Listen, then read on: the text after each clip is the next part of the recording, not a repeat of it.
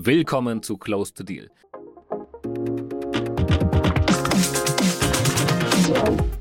Mit Benchmark International ist im letzten Jahr ein sehr großer internationaler Player in den deutschen Markt gestartet. Nachdem das erste vollständige Jahr jetzt rum ist, habe ich mir den Deutschland-MD Martin Franz geschnappt und wir haben einmal darüber gesprochen, wie sich Benchmark entwickelt hat und wie generell der Small Cap Markt in Deutschland dasteht. Viel Spaß beim Reinhören.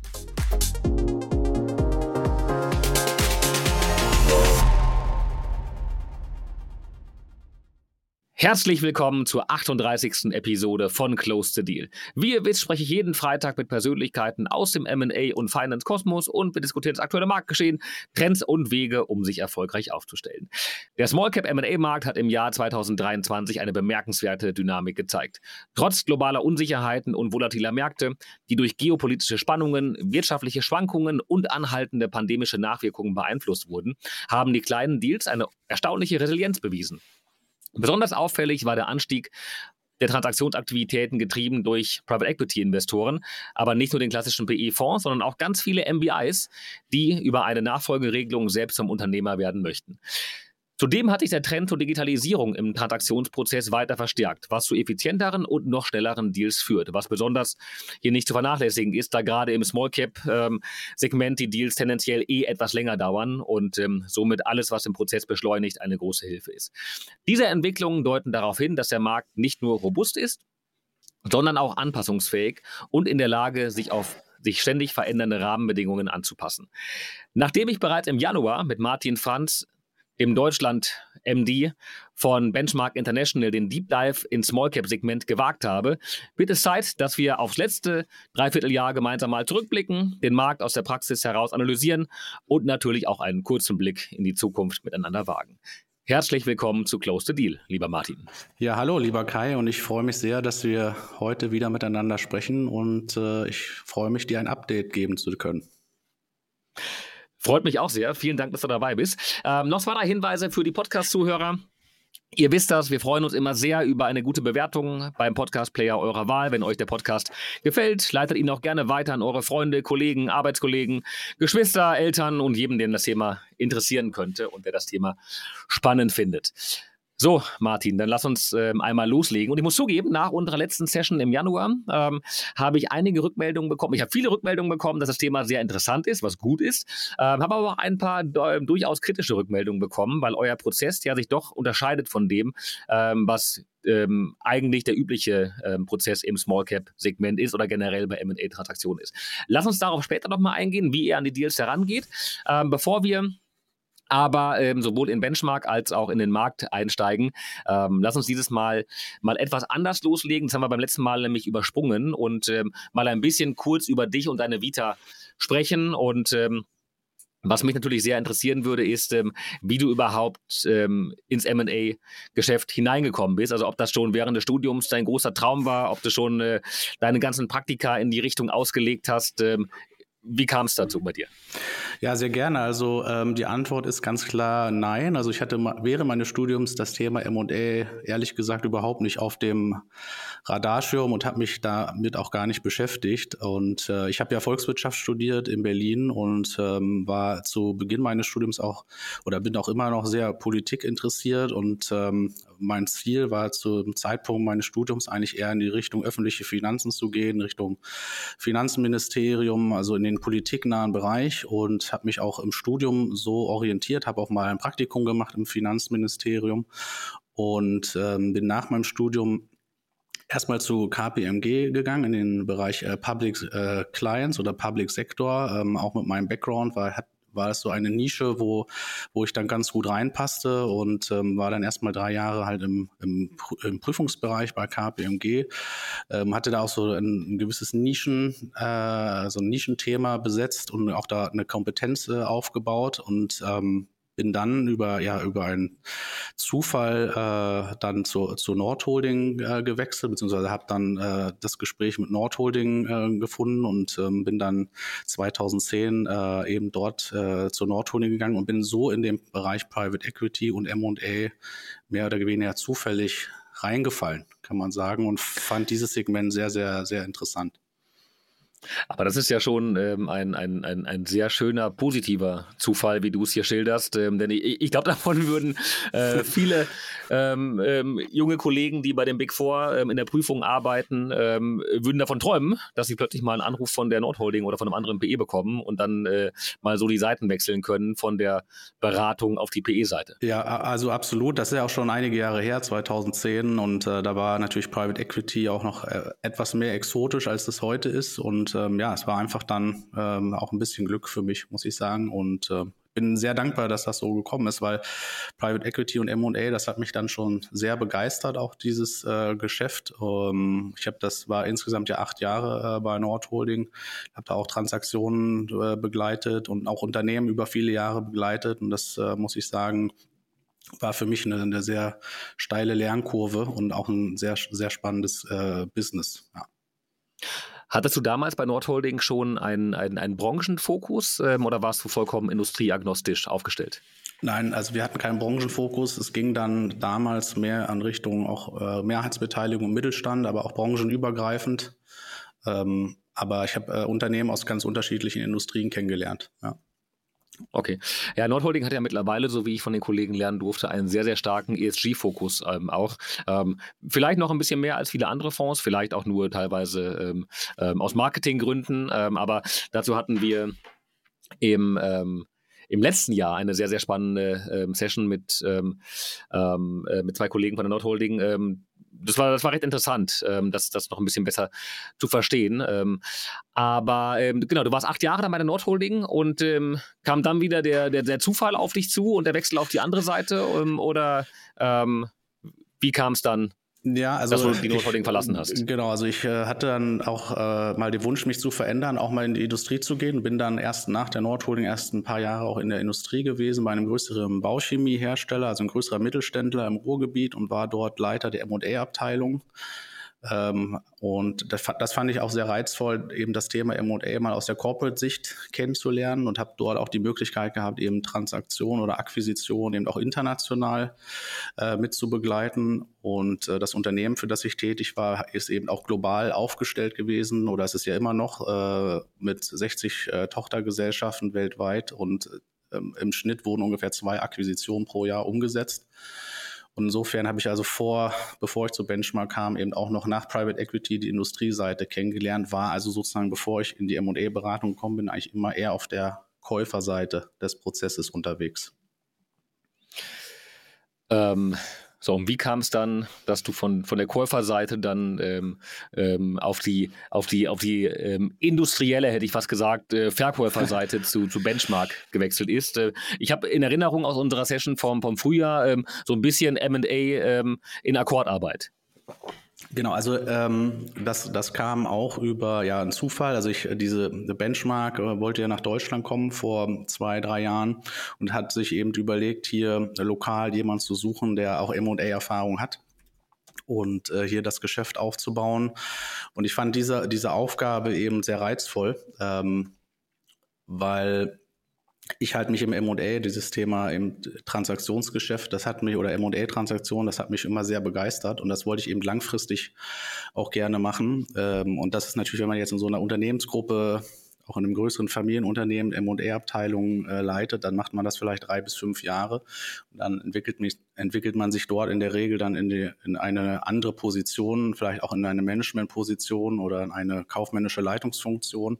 Aber das wäre, das hätte dann nicht mehr so viel mit dem Thema M&A zu tun gehabt. Und ähm, so, so bin ich dann eben mit Benchmark in Kontakt gekommen und die suchten eben jemand hier für, für den deutschen Markt. Und äh, diese Aufgabe fand ich sehr spannend, weil es hat für mich viele Facetten gehabt. Einmal natürlich M&A für eine internationale Organisation zu machen und dann eben hier auch ein Team oder eine Organisation aufzubauen. Ähm, das, äh, da waren äh, immer, äh, viele grüne Haken, die ich setzen konnte. Insofern habe ich mich dann dafür entschieden und bin auch sehr, sehr dann zufrieden. Hol uns, ja. Dann hol uns ähm, nochmal kurz ab. Ähm, mittlerweile, glaube ich, hat sich Benchmark schon zu einem, ähm, zu einem Begriff hier in Deutschland ähm, gemacht. Ähm, das war äh, sicherlich, als, ähm, als du ähm, die Gespräche angefangen hast, eben im letzten Jahr noch, noch gänzlich anders. Ich war beeindruckt zu hören, wie groß die Benchmark-Organisation ist. Vielleicht gibst du uns mal zwei, drei Worte zum Überblick. Ja, sehr gerne. Also Benchmark kommt ja ursprünglich oder Benchmark International ursprünglich aus dem angelsächsischen Raum. Also unsere Kernmärkte, unsere Heimatmärkte sind eben die USA und England. Ähm, wir haben ungefähr heute 440 Mitarbeiter an 15 Standorten in fünf Ländern und ungefähr die Hälfte der Mitarbeiter vom Benchmark sind in den USA. Da haben wir mittlerweile fünf Büros. Das ist für uns auch der aktuell der größte Markt, wo wir auch sehr viele Transaktionen umsetzen. Und auch in UK haben wir zwei Standorte, in Irland haben wir ein Büro, noch zwei Standorte in Südafrika. Das Unternehmen ist seit der Gründung immer gewachsen. Äh, es kamen jedes Jahr mehr Transaktionen dazu. Ja, ähm, wir machen dieses Jahr ungefähr, schließen wir 200 äh, Transaktionen ab in der Gruppe. Ja, das ist ja das ist und das werden auch jedes Jahr. Schließt, genau. schließt ihr ab. Das, die ist, ab. das ist der Die Wahnsinn. schließen wir ab, genau, ja. Wahnsinn. Und Wahnsinn. es werden auch jedes Jahr mehr. Also Benchmark ist nicht unerfolgreich und es war halt äh, offensichtlich äh, lange auch das Ziel oder der Wunsch auch der Gründungspartner, die ja auch noch am das Unternehmen führen, äh, eben in die Dachregion auch äh, einen Fuß zu setzen, weil wir eben langfristig auch global aufgestellt sein möchten. Und die Dachregion ist für, für das Thema, was wir machen, nämlich Sell-Side im Mittelstand, natürlich nach wie vor eine sehr, sehr interessante Region, die auch langfristig äh, Potenzial hat. Insofern war das jetzt der, der nächste logische Wachstumsschritt auf der Expansionsagenda nach einen Fuß äh, hier in die Tür zu bekommen.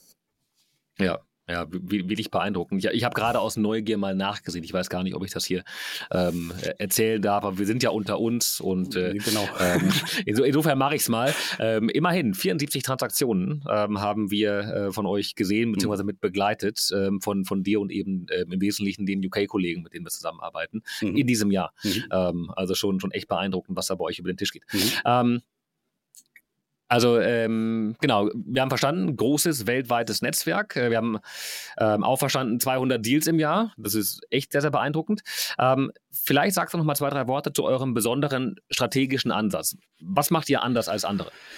Ähm, also erstmal, ja, sehr gerne. Also wir machen ausschließlich Sell-Side im Microcap und im Small-Cap-Segment. Ja, das ist vielleicht schon mal äh, ein Unterschied, dass wir sehr, sehr fokussiert sind auf diesen Prozess und auch gar keine andere Dienstleistung anbieten. Ja, also bei uns dreht sich alles um das Thema Unternehmensverkauf im Mittelstand. Ähm, und unser Sweet Spot bei Transaktionsvolumina liegt zwischen 3 Millionen und 20 Millionen, würde ich sagen. So in, diesem, in dieser Range liegen so die meisten Transaktionen, die, die wir umsetzen. Wir haben keinen kein Branchenfokus. Äh, das heißt, wir sind branchenübergreifend tätig, haben aber eben sehr, sehr viele Transaktionen natürlich auch schon umgesetzt. In der Gründung des, des seit Gründung des Unternehmens haben wir ungefähr 1700 Unternehmen schon verkauft. Insofern da waren mindestens 50 Softwareunternehmen dabei, ja, 30 Logistikunternehmen. Also wir haben in jeder Branche im Prinzip auch äh, Erfahrung. Was uns unterscheidet, ist vielleicht jetzt zu, zu jetzt klassischen, auch etablierten äh, M&A-Beratungshäusern, die vielleicht auch et, im etwas größeren äh, Transaktionsvolumen äh, angesiedelt sind. Wir sind, unsere Prozesse sind halt sehr, sehr standardisiert. Wir arbeiten sehr daten- und prozessgetrieben und unser Ziel ist, wir, wir haben halt ein sehr großes Mandatsportfolio. Und daraus generieren wir halt am Ende des Tages auch eben diese 200 Transaktionen pro Jahr, die wir ja äh, im Prinzip dieses Jahr auch abschließen. Ich habe heute Morgen auch nochmal geschaut. Also wir haben Stand heute äh, 169 Transaktionen dieses Jahr abgeschlossen. Äh, das ist schon eine mehr, als wir im gesamten letzten Jahr hatten. Ja, und ich denke mal, dass wir die 200 auch noch schaffen dieses Jahr äh, wenn ich mir jetzt so die Pipeline anschaue. Der, der Vorteil vielleicht, deine Frage war ja auch so der strategische Ansatz oder der, der Vorteil bei uns ist, wir sind natürlich nicht von einzelnen Transaktionen abhängig sondern unser Geschäft hat halt eine gewisse Kontinuität. Ne? Ähm, bei uns gibt es nicht so diesen einen, einen großen Deal, ja, und wenn der kommt, ist alles super, und wenn der nicht kommt, dann haben wir ein Problem, sondern wir haben immer so ein konstantes Grundrauschen, ja, und haben dadurch auch eine gewisse Kontinuität unserer Abläufe äh, und, und Prozesse. Und das, das, äh, das führt letzten Endes dazu, dass wir halt ein großes Mandatsvolumen auch bearbeiten können und ein großes Projektvolumen. Ne? Und das führt mhm. am Ende dann auch eben zu vielen Transaktionen. Ja. Und ähm, also nochmal, 169 ist bereits abgeschlossen, 200 wollt ihr im Gesamtjahr noch machen. Ähm, habe auch vorher äh, verstanden, wir können auch gemeinsam ein bisschen uns die Daumen drücken. aber das will ich jetzt nicht zu stark weiter ausführen. Mhm. Ähm, aber äh, es gibt ja immer diese schönen League-Tables, die regelmäßig veröffentlicht werden. Ähm, ist Benchmark da dann weltweit ganz oben mit dabei? Oder, oder gibt es überhaupt andere Beratungshäuser, ähm, andere Boutiquen, die so viele Transaktionen im Jahr abschließen? Ähm, ja, gibt es. Äh, wir sind da zumindest in den USA und UK weiter oben mit dabei. Ich glaube, da sind wir unter den Top 5. Das war so die letzte Statistik, die ich mal gesehen habe. In Deutschland sind wir da natürlich noch lange nicht, aber da arbeiten wir ja gerade ja. dran. ja. ja, aber das, ähm, das Schöne ist ja in der Tat in dem Marktsegment, in dem ihr aktiv seid, äh, wo, wo, viele größere Beratungshäuser immer ganz gerne einen Bogen drum machen, da ist ja weiterhin wahnsinnig viel los. Und da gibt es einfach unfassbar viele Unternehmen, die, ähm, die zum Verkauf stehen. Insofern ähm, glaube ich, ein, ein, grundsätzlich schon sehr, sehr, ähm, ähm, sehr, sehr dankbares Segment. Ähm, Vielleicht gucken wir einmal ähm, zurück. Wir haben ja damals im, im Januar diesen Jahres ähm, gesprochen. Ähm, da warst du total zuversichtlich, total optimistisch ähm, zum, zum Jahresstart. Ich glaube, ihr wart da damals gerade ein halbes Jahr ähm, in Deutschland im Markt, hattet die ersten Mandate. Ich glaube, noch keine Abschlüsse, wenn ich mich richtig ähm, erinnere wenn du mal zurückschaust ähm, auf die letzten neun Monate, habt ihr eure Ziele soweit erreicht, die ihr euch damals gestellt habt? Oder gab es, also es war ja durchaus ein bewegtes Jahr, ähm, gab es größere Stolpersteine, die ihr auf dem Weg hattet? Ähm, also erstmal, ähm, ja, Stolpersteine gibt es natürlich immer, ja, der Erfolg fällt nicht vom Himmel, aber jetzt würde ich jetzt sagen, keine, die wir nicht auf dem Schirm hatten. Ähm, wir wissen beide eben M&A im Small Cap, dass die Prozesse dauern lange, ja. Ähm, die Transaktionsphasen sind eben länger. Im Schnitt ungefähr brauchen wir ein Jahr von der Beauftragung bis zum Abschluss. Das heißt, man muss natürlich erstmal mhm. einen gewissen Vorlauf haben, um so ein Mandatsportfolio aufzubauen. Ähm, aber das haben wir ja auch so auch im Prinzip erwartet und eingeplant. Wir haben ja auch einen Vergleich auch mit anderen Standorten und eine Hochlaufkurve dort, ja, äh, in anderen Regionen. Also wir haben Stand, Stand jetzt äh, in Deutschland dieses Jahr sechs Transaktionen abgeschlossen. Ähm, und wenn ich mir jetzt so die Pipeline anschaue, bin ich ganz zuversichtlich, dass da noch zwei weitere kommen. Best Case äh, vielleicht noch ein paar mehr, aber vom Best Case würde ich, würde ich sowieso nie ausgehen. Also ähm, kann man sagen, wenn wir zwei weitere abschließen, dann haben wir so acht Transaktionen dieses Jahr hier in Deutschland gemacht, im ersten vollen Jahr. 23 äh, ist ja das erste volle Jahr, wo wir hier am Markt sind, mhm. ähm, nach der Standorteröffnung im letzten Jahr. Und wenn wir acht Transaktionen abschließen, glaube ich, sind wir sehr gut aus dem Startblock gekommen. Das ist mhm. auch das, äh, äh, was wir uns vorgenommen haben. Insofern würde ich sagen, sind wir, sind wir on track. Ja, ja, ja gerade wenn man sich das äh, mit, mit vor Augen führt, also du sprachst gerade von zwölf Monaten Durchschnittsdauer ähm, ab Mandatserteilung, das kommt mir für dieses Marktsegment fast noch schnell vor. Und äh, wir sehen schon teilweise deutlich, deutlich längere mhm. Prozesse, mhm. ähm, gerade halt in dieser Größenordnung. Ähm, und äh, teilweise gerade im heutigen Finanzierungsumfeld Deals, die sich wie Kaugummi ziehen und äh, die ähm, gefühlt hätten längst abgeschlossen werden sollen, aber immer noch nicht durch sind. Ähm, und ähm, Ausblick fürs nächste Jahr. Ähm, wo wollt ihr im nächsten Jahr hin? Was sind eure Ziele für 2024? Also auf jeden Fall wollen wir natürlich die Anzahl der Transaktionen, äh, die wir abschließen, deutlich steigern. Ähm, was vom Grundsatz auch äh, möglich sein sollte, wenn ich mir jetzt unser aktuelles Mandatsportfolio heute anschaue, kann man eben sagen, ungefähr zum, wenn ich jetzt das vergleiche mit dem Vorjahr, hat es sich ungefähr verdoppelt. Ja, also die, die Anzahl der Mandate, und das ist ja am Ende das, das Relevante, ähm, wenn ich das jetzt einfach hochrechne, äh, müssen wir im nächsten Jahr ungefähr ja auch doppelt so viel Transaktionen machen. Eine ganz einfache Rechnung. Äh, wenn, wenn nicht die Welt zusammenbricht, äh, natürlich kann immer alles Mögliche passieren, aber äh, insofern ähm, bin ich recht optimistisch, dass wir da noch deutlich zulegen können. Ja. Aber das ist ja auch das, was wir uns äh, vorgenommen haben und ähm, äh, da haben wir jetzt ja auch sehr viel auch äh, schon auch investiert in Team und äh, in den Standort und an Marketing und äh, in den Aufbau des Mandatsportfolios. Insofern ja. denke ich, dass das äh, funktionieren wird. Habt ihr irgendwelche besonderen Best Practices, die ihr, die ihr anwendet? Irgendwelche speziellen Verfahren, Tools, ähm, die also zum einen dazu führen, dass ihr so viele Mandate gewinnt, ähm, aber dann eben auch bei der Execution? Nee. Dass ihr dann eine Skalierung irgendwie eurer, eurer Prozesse habt? Ja, genau. Also wir versuchen natürlich eine gewisse Skalierung äh, hinzubekommen, äh, auch durch den Rollout von Standorten. Ne? Wir haben natürlich eine, ein etabliertes Brand, äh, wir haben etablierte Prozesse und Systeme. Was, was natürlich ein, sagen wir mal, ein Vorteil jetzt für, für uns ist, ist, dass wir ausschließlich eben die Sales-Side machen und auch bei allen und auch keine anderen Dienstleistungen haben und sehr, sehr fokussiert sind und sich bei uns alles um das Thema Unternehmensverkauf dreht. Ja. Das heißt, bei jedem Mitarbeiter vom Benchmark geht es darum, eben um das Thema Sales-Side im Mittelstand. Und das heißt zum Beispiel, wir haben gruppenweit für alle Standorte ein einheitliches CRM-System, äh, mit dem auch jeder Mitarbeiter arbeitet tagtäglich. Und wir haben auch nichts anderes als das. Und da sind auch unsere ganzen Prozesse, unser ganzer Prozess ist dort abgebildet. Da sind alle Dokumente hinterlegt, alle Templates hinterlegt. Äh, auch die Pro Projekte sind auch transparent. Das heißt, wenn ich jetzt jemanden bei mir im Team hier habe, der eben den Research, den Buyer Research macht, der kann natürlich auch schauen, okay, bei welchen anderen Projekten in der Gruppe, wo wir ein Softwareunternehmen verkauft haben, haben wir denn welche Longlist gehabt? Welche, wer hat das am Ende gekauft? Also über diesen Fundus von Daten, dass alle mit demselben System arbeiten und das sehr transparent ist, ist das haben wir natürlich auch eine sehr hohe Effizienz bei uns. Ne? Und wir arbeiten ja. natürlich sehr viel auch mit Standards. Also wir haben Templates für das IM, Template für Teaser, Template NDA, Engagement Letter, Rechnung, geht alles automatisiert. Wir haben einen Standarddatenraum, also wir versuchen natürlich möglichst wenig Sonderlocken zu drehen, die eben diesen Prozess irgendwo verkomplizieren. Ne? Deswegen machen wir zum Beispiel auch ja. keine Buy-Side, weil wir eben dafür gar keinen Prozess haben. Das können wir nicht wirklich effizient ja. machen. Das klingt zwar ein bisschen absurd, aber dann können wir das so ein Mandatsportfolio in der Vielzahl halt auch nicht vernünftig bearbeiten. Ja. Ähm, wie An, groß ist euer Team noch, wenn ich noch, wenn, äh, wir haben jetzt hier in, in Düsseldorf drei, ja. 13 Mitarbeiter im Deal-Team. Okay. Und okay. Ähm, wollen das auch noch weiter aufbauen. Und wenn wir die Anzahl Mandate noch oder die Anzahl Deals äh, noch erhöhen, braucht man natürlich auch Verstärkung. Ähm, vielleicht ein Punkt, äh, der, äh, du fragtest ja nach Best Practice und Tools. Wir arbeiten äh, auch sehr gerne äh, mit euch zusammen, mit Deal Circle, haben wir sehr gute Erfahrung. Ach Mensch, da, äh, das schmeichelst du mir jetzt aber gerade. Äh, aber nee, aber, ist, aber, das, ist, tatsächlich, ist, das ist tatsächlich so, weil unser, unser Modell natürlich auch sehr gut kompatibel ist mit eurem Ansatz, weil ja. wir eben sehr viele Projekte haben. Und wir haben jetzt auch schon zwei Projekte abgeschlossen, wo eben der Käufer über euch kam und wahrscheinlich jetzt im Dezember noch ein drittes Projekt. Insofern, das zeigt ja schon, wie wichtig und wie, welchen Mehrwert auch euer äh, Ansatz für uns generiert.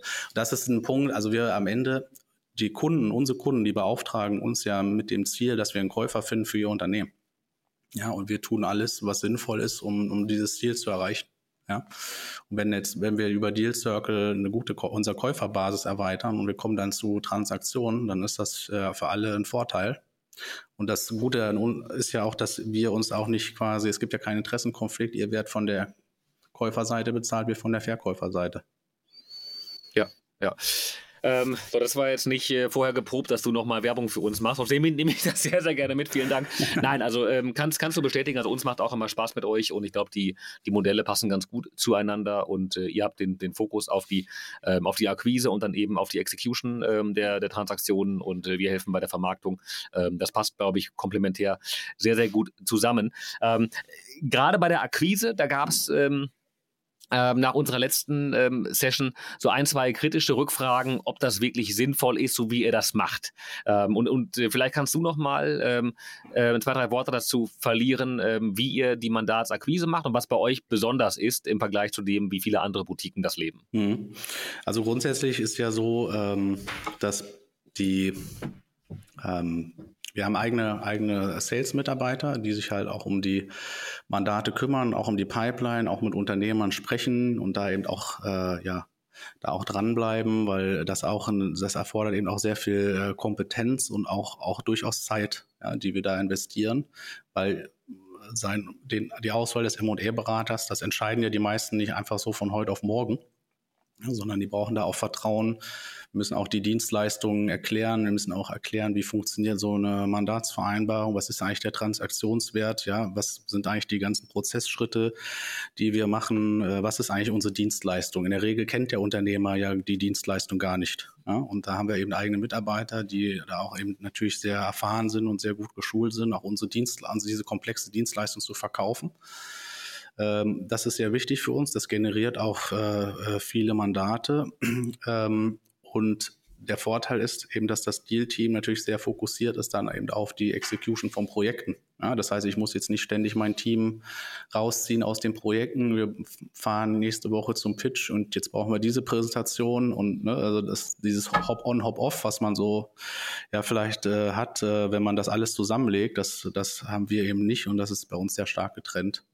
Und ob es sinnvoll ist, äh, ja gut, ich meine, wir machen Transaktionen, wir sind ein erfolgreiches Unternehmen. also, und die Kunden, die wir zu einer Transaktion äh, führen, sind in der Regel auch sehr happy äh, mit dem, was wir tun. Ja. Ähm, das ist für mich am Ende maßgeblich. Ja, ja. Ähm, ja das ist, klingt plausibel und äh, im Endeffekt, da hast du recht, ihr seid ja nicht daran gebunden, was die Geflogenheiten in der Branche sind, sondern äh, eher daran, äh, was einen Erfolg für eure Mandanten mhm. bringt. Und äh, wenn ähm, die sich in diesem Modus bei euch gut aufgehoben fühlen und nachher die Transaktionen nach ihren Vorstellungen abgewickelt werden, ähm, dann glaube ich, haben alle Seiten davon profitiert. Und du hast recht, also der Erfolg gibt euch recht und äh, scheinbar ist es ein Modell, äh, was sehr, sehr gut vom Markt so angenommen wird. Ähm, wie nimmst du denn aktuell den Small Cap Markt wahr? Also ihr habt verstanden, ähm, eure Mandatanzahl äh, hat sich verdoppelt. Ähm, also das klingt erstmal positiv. Der Markt hat sich ja aber nicht verdoppelt ähm, in, in der Anzahl der, der Transaktionen. Ähm, also offensichtlich gewinnt ihr durch euren Modus äh, überproportional ähm, Marktanteile hinzu und, ähm, und verbreitet euch im, im, im deutschsprachigen Markt. aber wie siehst du den Markt überhaupt aktuell? Wo, wo steht der M&A-Markt in Deutschland? Ja, das ist eine, wirklich eine sehr gute Frage. Also erstmal mh, hm, teile ich auch da deine Einschätzung oder die Einschätzung, die er auch letzte Woche ähm, gemacht hat, dass im Small Cap Markt noch natürlich relativ viel los ist im Vergleich jetzt zum Large Cap Segment oder vielleicht auch zum Mid Market. Das, das liegt natürlich auch daran, dass es im Small Cap Segment auch sehr sehr viele Unternehmen gibt. Ne? Äh, daran liegt es natürlich auch und ähm, dass eben trotzdem, trotz aller Krisen, also das ist es ja unzweifelsfrei äh, klar, dass das Marktumfeld sehr anspruchsvoll ist. Äh, ja, wir haben viele Krisensituationen im Moment, die, das Zinsniveau ist, ist deutlich gestiegen. Ähm, die Bewertungen gehen tendenziell nach unten. Also es kommt eine Menge Gegenwind.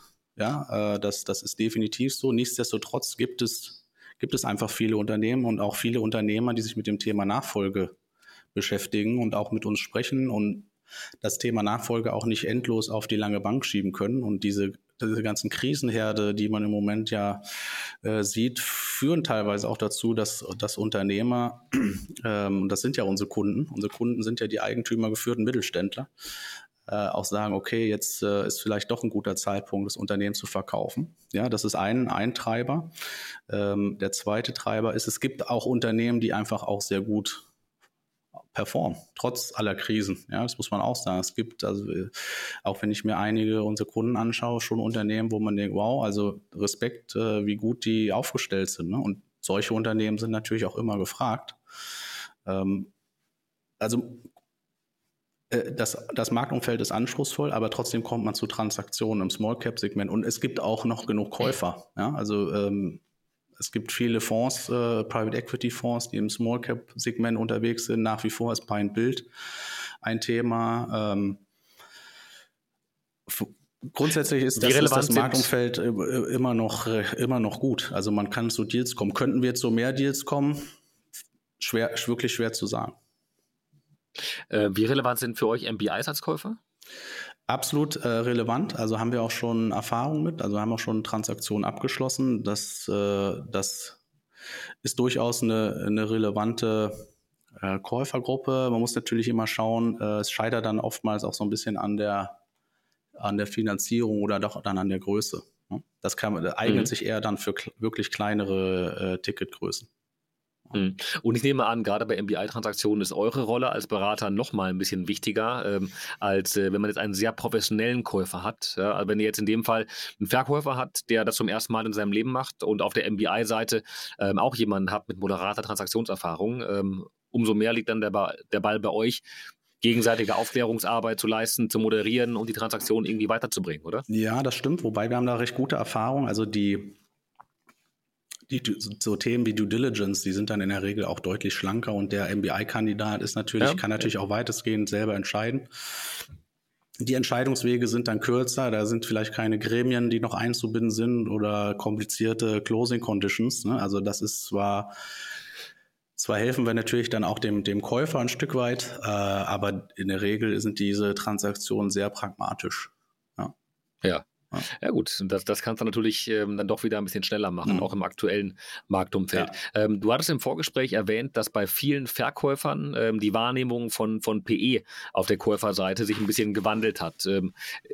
Wie genau verstehst du das und, und in, in, welche Richtung hat sich's gewandelt? Ja, äh, also das ist so meine, eine Wahrnehmung, die ich habe. Also äh, nicht, dass ich jetzt so vergleiche mit der Zeit, als ich noch in, im Private Equity Geschäft unterwegs war. Äh, ich bin jetzt 2010, wie gesagt, dort äh, zur Nordholen gekommen und damals hatte ich so den Eindruck, das war so mein Gefühl, dass das noch was sehr Exotisches war und Finanzinvestoren generell auch nicht so den besten Ruf hatten im Mittelstand. Ja, äh, Heuschreckendebatte etc. kennen wir ja alles.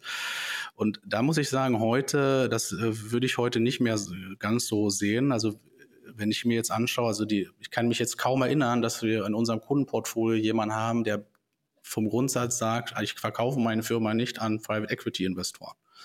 Also das kommt vielleicht mal vor, aber eher, eher, eher selten. Ja? Also die, die, auch, die, die, auch da liegt die Verantwortung ja bei euch. Ne? Absolut. Also da, ist, da nehme ich heute eine andere Aufgeschlossenheit wahr und das ist ja auch mittlerweile eine sehr relevante Käufergruppe und es gibt, gibt ja auch sehr viele äh, positive Beispiele. Ähm, also das ist zumindest mein, meine persönliche Einschätzung, dass diese Vorbehalte gegenüber Finanzinvestoren im Mittelstand nicht mehr ganz so stark, ganz so stark ausgeprägt sind, wie das vielleicht noch vor einigen Jahren der Fall war. Was eine gute Entwicklung ja. natürlich für uns ist. Ja, ja, ja total. Ähm, wir haben uns letzte Woche bei einer Veranstaltung gesehen, da ging es auch so ein bisschen darum, äh, wie kann man ähm, auch im heutigen Marktumfeld als Berater unterstützen, dass Transaktionen doch mit einer höheren Wahrscheinlichkeit ähm, zum, zum Abschluss kommen. Ähm, habt ihr dabei ähm, bei euch dieses Jahr noch ein bisschen was ähm, geändert an eurer Herangehensweise? Ähm, achtet ihr bei der Vorbereitung ähm, auf spezielle Dinge oder sagst du einfach, äh, ihr habt euren Prozess, äh, euren Stiefel, den spielt ihr runter und der ist sowieso Best Practice, äh, da kann nichts schief gehen? Also wir sind schon sehr stark in unserem Prozess äh, unterwegs, ja, weil über die Vielzahl von Transaktionen ist es dann schon gut, wenn man auch irgendwo dabei bleibt. Ähm, und wir sind ja gerade auch dabei, diesen Prozess hier zu etablieren und das Konzept. Ähm, was, was ich gelernt habe jetzt in den zwei Jahren, äh, ist, dass man sehr, sehr gut daneben liegen kann mit der Einschätzung, welche Firma eigentlich verkaufbar ist und welche nicht. Ja, also da habe ich für einige Beispiele sowohl in die eine als auch in die andere Richtung. Also wir haben Transaktionen jetzt abgeschlossen, wo ich gesagt, wo ich am Anfang dachte, oh, da, wer soll das kaufen? ja, und auf der anderen Seite aber auch Unternehmen, die eben auf den ersten Blick eben sehr interessant aussehen, wo wir uns dann doch schwer tun ähm, oder schwerer tun, was halt häufig auch mit deren Vorstellung natürlich auch der Verkäufer zusammenhängt. Ja. ja. Ja, ja. Also die, die ähm, Umsetzungswahrscheinlichkeit für die Transaktion liegt sehr, hängt sehr stark auch von den Verkäufererwartungen ab. Das ist natürlich kein Geheimnis. Das werden die meisten unserer Zuhörer, wird das nicht überraschen, aber es, es, das ist so eines, eines meiner Takeaways, die ich jetzt, äh, oder meine Zwischenbilanz, dass, dass man da sehr gut daneben liegen kann. Ja, und ähm, Seid ihr dann noch kritischer auch bei dem Erwartungshaltungsmanagement der, der Verkäufer, also gerade in Bezug auf den Preis? Ja gut, also äh, das, das hat sich nicht sehr stark verändert. Also viele Käufer, und das liegt in der, oder viele Verkäufer, äh, das liegt in der Natur der Sache, haben, aber haben in der Regel eine sehr hohe Vorstellung vom Kaufpreis oder vom Unternehmenswert oder eine, sagen wir mal, unrealistische, die sich am Markt einfach nicht häufig nicht realisieren lässt. Ja, das ist ja auch klar. Ähm, und jeder Verkäufer, der sein Unternehmen auch nur einmal verkaufen kann, der möchte natürlich auch dann das Beste und das Maximum ja rausholen. In der Regel. Ich rede jetzt immer vom Regelfall, ne? nicht vom, nicht vom Einzelfall. So dass die, die, die Vorstellung in der Regel auch auch als der Markt noch verkäuferfreundlicher war, unrealistisch war, war so. Und ähm, äh, wir, wir sprechen auch mit unseren, äh, mit unseren Verkäufern natürlich oder mit unseren Kunden äh, darüber, was es denn auch im Moment, äh, was glauben wir, ist realistisch erreichbar in der Transaktion. Ja. Hm. Ja. Aber das, das war schon immer schwierig. Ja, das ist vielleicht jetzt noch etwas schwieriger, aber hm, das sind die Rahmenbedingungen, mit denen wir, unter denen wir arbeiten. Und äh, habt ihr dann auch schon mal Fälle, wo, wo ihr sagt, nee, komm, das macht jetzt keinen Sinn, in den äh, Prozess hineinzugehen. Wir warten noch mal ein halbes, dreiviertel Jahr, ähm, falls sich der Markt irgendwie verändert? Oder? Absolut. Also ja. äh, das, das kommt vor. Ähm, gerade wenn die Perspektive, vielleicht wenn das aktuelle Jahr jetzt ähm, nicht ganz so rund läuft, aber die, die Perspektive auf das Folgejahr besser ist, äh, es kam schon vor oder kommt auch vor, dass wir dann sagen, okay, ähm, dann macht es vielleicht Sinn, vielleicht noch mal ein halbes Jahr zu warten. Also jetzt, um koste es, was es wolle, an den Markt zu gehen, das ist, das ist im Einzelfall auch nicht sinnvoll. Und das, das diskutieren ja. wir dann. Kommt dann natürlich darauf an, wir haben natürlich auch Verkäufer, die möchten aber gerne dann starten und dass wir loslaufen und schauen, die auch ein Ergebnis haben möchten. Ja, klar. Dann machen wir das natürlich. also wir sind am Ende natürlich auch immer nur die Berater und können Empfehlungen geben. Was wir meinen, ist äh, oft ist, ist sinnvoll. Ja? Ja. Äh, siehst du dieses Jahr ähm, besondere ähm, ähm, Branchen, die im Fokus sind? Hat sich da irgendwas im, im Laufe der Jahre verändert? Mm, naja, ich sag mal, ich kann zumindest sagen, was nicht im Fokus ist. Äh, fangen wir vielleicht damit an. Also ich sag mal, klassische Automobilzulieferer äh, tun sich, glaube ich, sehr schwer im Moment, äh, obwohl wir da gerade. Gut, aber auch das, das ist ja jetzt nichts Neues. Genau, Logistik das und Bauindustrie, würde ich sagen, ist im Moment, ja. äh, sind jetzt nicht die, die Branchen, die im Moment äh, sehr stark im Fokus stehen bei Investoren. Ähm, ich würde sagen, nach wie vor ist interessant Software und Healthcare. Ja, also auch Unternehmen, die eben sehr stabiles, resilientes Geschäftsmodell haben.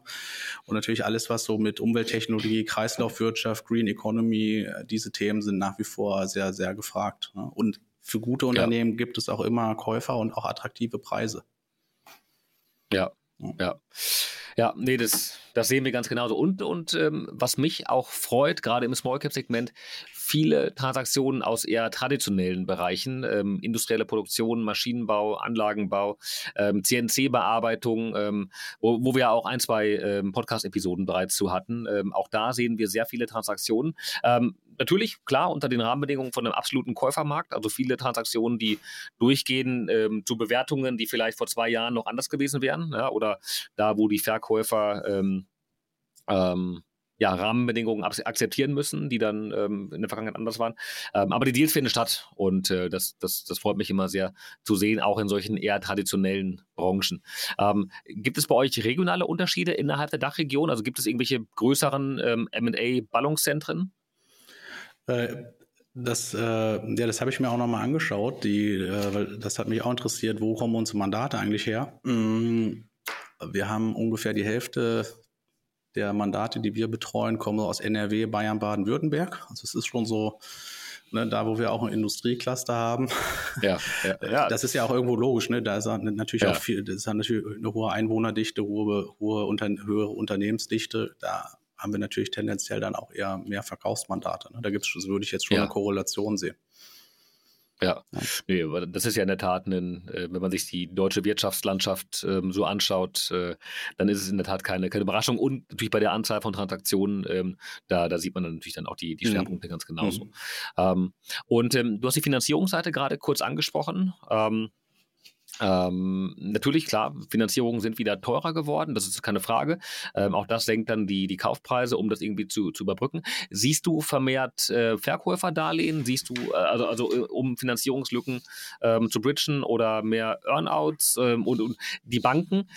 Ähm, sind die, also ist es nur teurer oder sind die auch restriktiver on top noch? Ähm, wie nimmst du das wahr? Ja, also ich kann jetzt nur so aus unserer Erfahrung berichten. Also wir haben bisher noch keine Transaktion gehabt, die jetzt an der Finanzierung gescheitert ist. Das, das muss man sagen. Dort, wo eine Bankfinanzierung im Spiel war, war die natürlich schon von den Zinsen her natürlich schon deutlich teurer, als das noch vor zwei Jahren der Fall war. Das ist so. Verkäuferdarlehen, Earnouts findet man im Small Cap sowieso recht breit, weit verbreitet. Ja, äh, das, ja. das haben wir äh, eben sehr häufig. Aber ich würde sagen, für, für, für, eine, für, eine gute, für ein gutes aufgestelltes Unternehmen bekommt man auch eine Bankfinanzierung. Die, sag mal, das Zinsniveau ist halt wieder gestiegen auf vielleicht ja langfristig ein normalisiertes Niveau. Ja? ja wir hatten ja auch sehr lange sehr niedrige Zinsen, das darf man ja auch nicht vergessen. Ja? Ja. Und, und in die Banken, die Banken sind sicherlich etwas zurückhaltender, aber sie wollen am Ende auch, auch ein Geschäft machen. Ja, also wir ähm, werden auch hin und wieder mal von Banken angesprochen oder ja, äh, ja, gibt es Themen, habt ihr Projekte? Ja, oder wo, hm. wo, wo, wo gibt es möglicherweise Finanzierungsbedarf? Ne? Aber sind es dann in der Regel die Hausbanken, mit denen ihr, ähm, mit denen die Deals abgeschlossen werden, oder sind es alternative Finanzierer? Wer ist da aktiv in der Größenordnung? Also so, sowohl als auch. Äh, ähm, Hausbanken, das haben wir eben häufiger, wenn jetzt so MBI-Kandidaten im Spiel sind. Ne? Ja. Ne? ja. Weil es ist natürlich auch erstmal eine, eine logische ein logischer Weg, ja, dass die Hausbank kennt das Unternehmen in der Regel und ähm, da ist natürlich auch, auch in der, in der Regel ist die Hausbank da auch aufgeschlossen, wenn man eben sagt, man möchte hier eine Nachfolge, eine Nachfolgesituation umsetzen. Ne? Da kann das, hat das durchaus eine, eine Aussicht auf Erfolg. Ja. Aber okay. auch andere kla klassische äh, transaktionsfinanzierende Banken sehen wir schon äh, regelmäßig. Ja. Hm.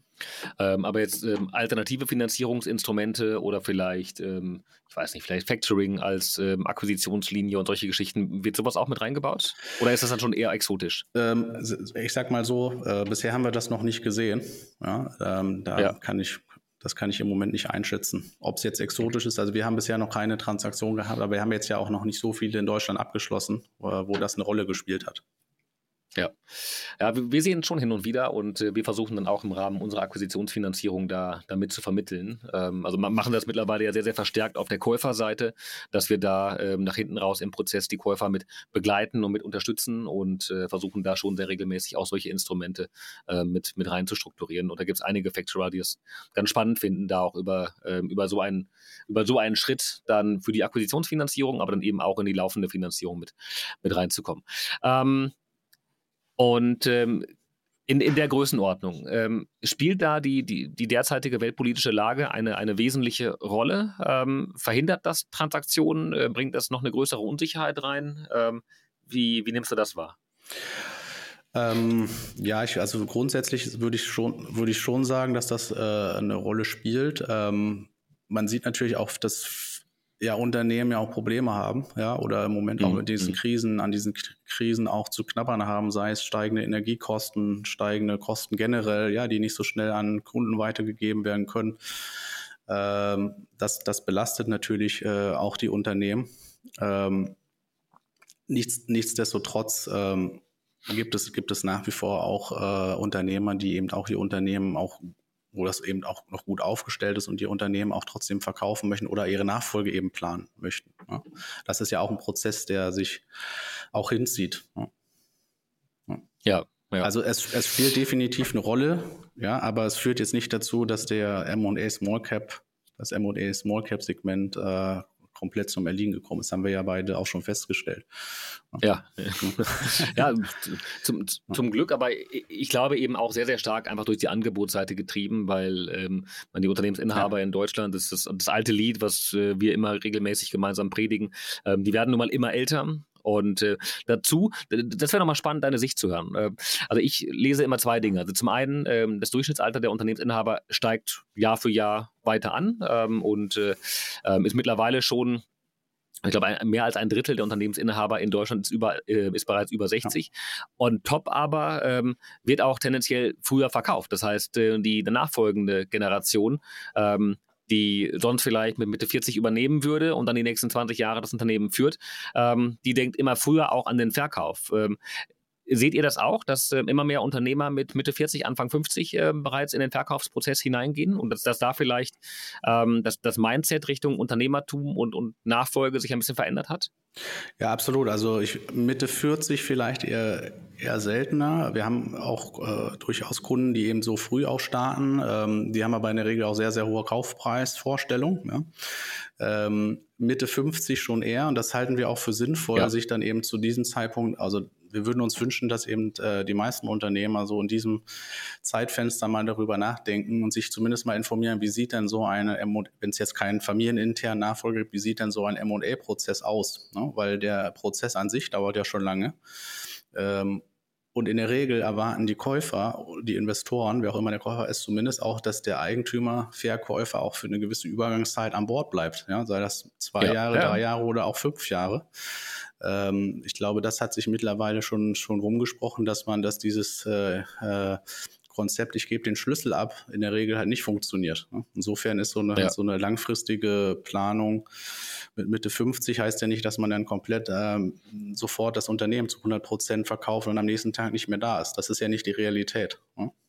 Ja, das heißt, ja. man muss das frühzeitig äh, angehen und es kann ja theoretisch auch sein, es funktioniert nicht im ersten Anlauf. Ne? Auch für den, nee, für den genau. da muss man ja auch noch einen Plan B haben. Ne? Und, und ich glaube, da ist ähm, ähm, sowohl die Politik, ähm, aber auch die Presse ähm, schon in der Pflicht und in der Verantwortung, ähm, ähm, das noch ein bisschen offensiver auch medial zu spielen. denn ich glaube, in ganz vielen Fällen ist das Thema Unternehmensnachfolge in, in den letzten Jahren immer noch ähm, eher im, im, Hintergrund gewesen und äh, mittlerweile sehe ich aber immer mehr Unternehmensnachfolgeinitiativen, die auch teilweise von den, äh, von den Bundesländern oder eben von den, von den äh, größeren Kommunen heraus ähm, getrieben werden und äh, so einfach ähm, die Unternehmensinhaber noch näher an die Nachfolge heranbringen sollen. Ähm, ich glaube, das war vor, vor 10, 15 Jahren noch eher ein Thema, über das ähm, Inhaber weniger gerne gesprochen haben. Und äh, ähm, ich habe es letzte Woche noch von einem MA-Berater gehört, der meinte, Mensch, äh, in der Vergangenheit haben sie immer mal wieder darüber nachgedacht, ähm, Nachfolgeveranstaltungen für Unternehmensinhaber ähm, zu machen. Und da war dann immer gehende Lehre, weil keine Unternehmer sich gegenseitig zeigen wollten, wenn sie über den Verkauf nachdenken. Und äh, ja. mittlerweile wäre das gänzlich anders. Und äh, bei solchen Informationsveranstaltungen rennen einem die Unternehmer die Bude ein, äh, lapidar gesagt. Und äh, das ist ist ein hochrelevantes Thema und ähm, viele informieren sich gerne und tauschen sich auch dazu aus. Und ähm, ähm ich glaube, da ähm, können wir alle, wie wir das eh schon machen, ähm, ähm, natürlich Aufklärungsarbeit leisten, informieren und äh, ähm, so eben vermeiden, dass Unternehmer viel zu spät in den Verkaufsprozess hineingehen und dadurch einfach Risiko ähm, laufen, die Unternehmen nicht mehr verkauft zu bekommen. genau. Jetzt haben wir viel gesprochen. Ähm, du hast einen kurzen Blick in die Glaskugel gewagt ähm, für Benchmark in 2024. Da habe ich mitgenommen, alle Ampeln auf grün und äh, im Himmel ist Jahrmarkt, bei euch geht's weiter. Ähm, welcher, was ist dein Ausblick für den MA-Markt 2024? Ähm, du bist ja Volkswirt. Mhm. Gerne da einmal deine Einschätzung. Ja, äh, gerne. Ähm, also ich glaube, dass das Marktumfeld wird grundsätzlich erstmal etwas angespannter bleiben. Also die Zinsen, glaube ich, werden sich nicht so schnell äh, wieder wieder auf das Niveau kommen, was wir vor zwei Jahren hatten oder eben eine lange Zeit. Ja. Ähm, ich glaube, ich bin grundsätzlich erstmal zuversichtlich und optimistisch. Also ich würde man sagen, verhalten optimistisch wäre vielleicht das Richtige. ja, ähm, ich sehe nach wie vor, dass, dass wir Transaktionen machen können und dass auch der, der, der Small Cap Markt weiterhin äh, so stabil und intakt ist, dass wir genug Transaktionen haben. Also ihr auch, also wir insgesamt in unserem Segment, dass uns nicht langweilig wird, aber dass jetzt sozusagen nächstes Jahr ähm, alles wieder auf grün steht und alle Krisen sich plötzlich in Luft auflösen, das glaube ich, äh, kann man, kann man nicht erwarten. Davon würde ich nicht ausgehen. Ich glaube, es wird eine ganze Weile jetzt zäh bleiben, wobei es eben sich auch ein Stück weit vielleicht normalisiert. Ja, wenn man so an die Zeit noch 2021 denkt, wo sehr viel Transaktionen zu sehr hohen Bewertungen ja auch gelaufen sind. Das war ja auch ein Peak, ein historisches Peak. Und äh, ich glaube nicht, dass wir da so schnell wieder hinkommen.